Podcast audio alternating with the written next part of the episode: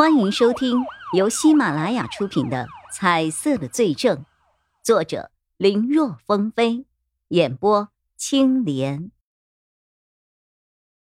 看了没用，哎，那些摄像头啊，我去问保安室的人，说买来那天开始就一直没有用过，因为钱金国说那玩意儿费电，一直不让看，说是摆在那儿吓唬吓唬人就可以了。随时应付一下检查。保安还说，钱金国为了省钱，那些摄像头都是从二手市场低价淘来的。别说钱金国不让用了，就算让用，也不知道到底能不能用。曹永浩听了，眉头紧皱。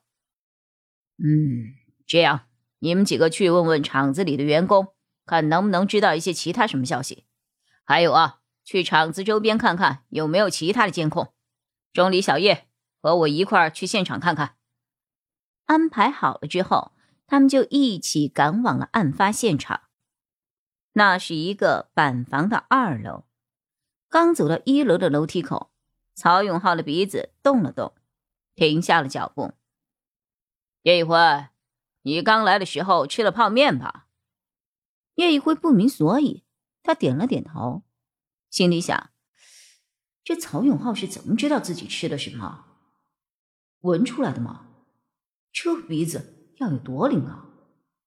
仿佛知道叶一辉所想一样，曹永浩笑了笑：“不是我鼻子灵，是我们吃这个吃的太多了，这个味道熟悉的不能再熟悉了，只要有一点味儿，我就能够闻出来。”说着，他对叶一辉嘿嘿一笑：“哼，本来想着提醒你。”先别吃早饭，结果给忘了。哈，不过这样也好，能够让你早点适应。钟离，你照看一下他。说完，也不理会云里雾里的叶一辉，曹永浩直接上楼去了最里面的一间。那是一间被警戒线隔开的房间。曹永浩走了，叶一辉只好把疑惑的目光看向了钟离眼。钟离眼也没有说什么，只是默默的从兜里掏出了一个证物袋，交给了叶一辉，示意他拿好，然后人也跟着曹永浩的身后走了。叶一辉莫名其妙，只好拿着证物袋也跟上前了，心想：给我证物袋干嘛呀？呃，是一会儿要装什么吗？走着走着。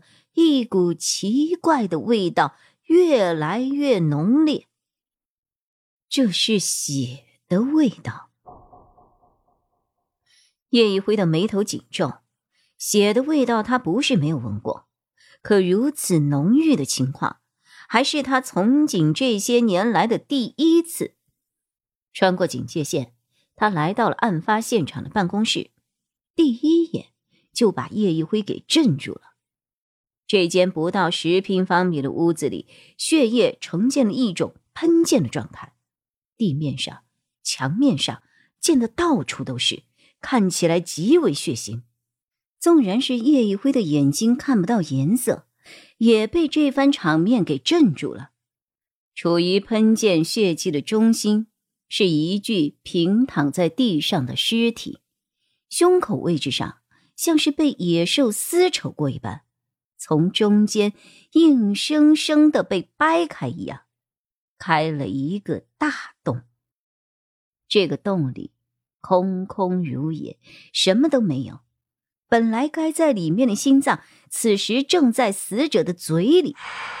这是被凶手给硬生生的塞进去的，因为太过于用力，都把死者的下颚给弄裂了。被害人的头。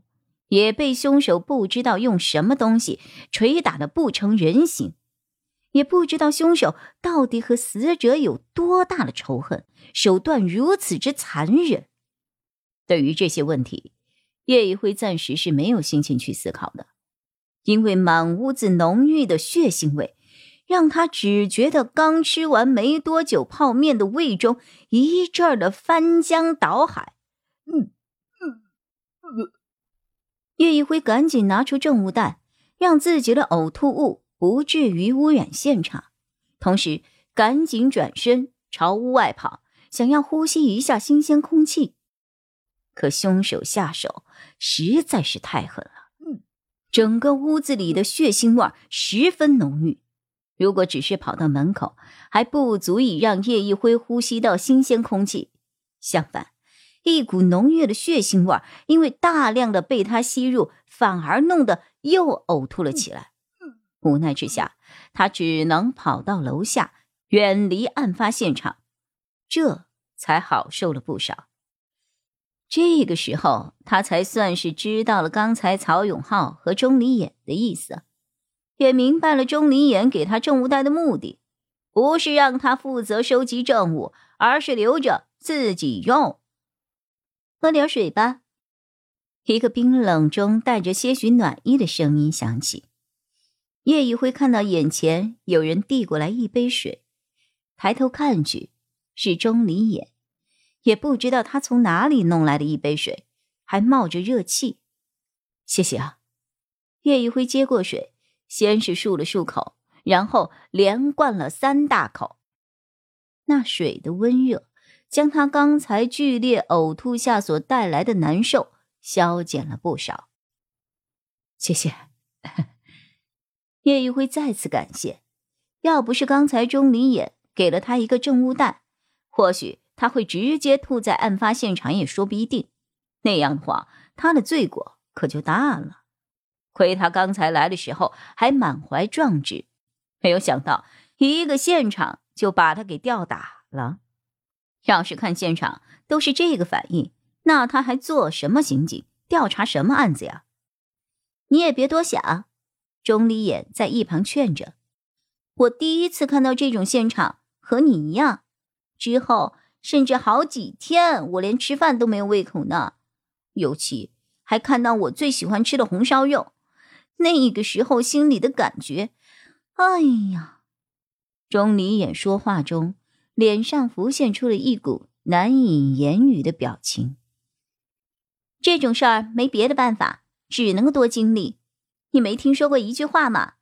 每个合格的刑警都是吐出来的，区别只是有的人在警校的时候就有机会见到，所以早早习惯了。剩下的就是你和我这样的人。等正式加入了刑警，才碰到这种案子。那个时候只能是一边克服一边查案了。你今天这一吐，我看距离你合格也不远了。都是吐出来的，呃，是吗？有这话吗？我怎么没有听说过啊？本集播讲完毕，感谢收听。更多精彩内容，请在喜马拉雅搜索“青莲嘚不嘚”。